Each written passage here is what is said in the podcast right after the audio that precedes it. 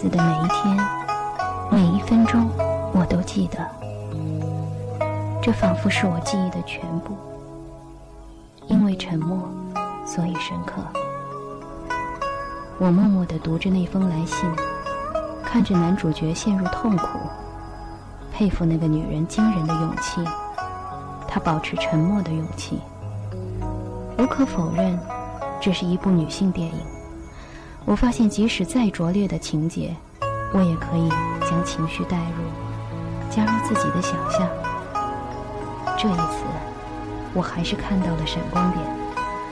我爱那记忆中的每一分钟，那是因为入戏，还是因为戏精入了我的生活？影片播了一半，那个从前的白衣少年，如今已经满脸胡渣的男人，已经在我身边睡着了。我们不在同一天生活，仿佛穿越时空，在同一个空间缠绵思索。我活在一九四八。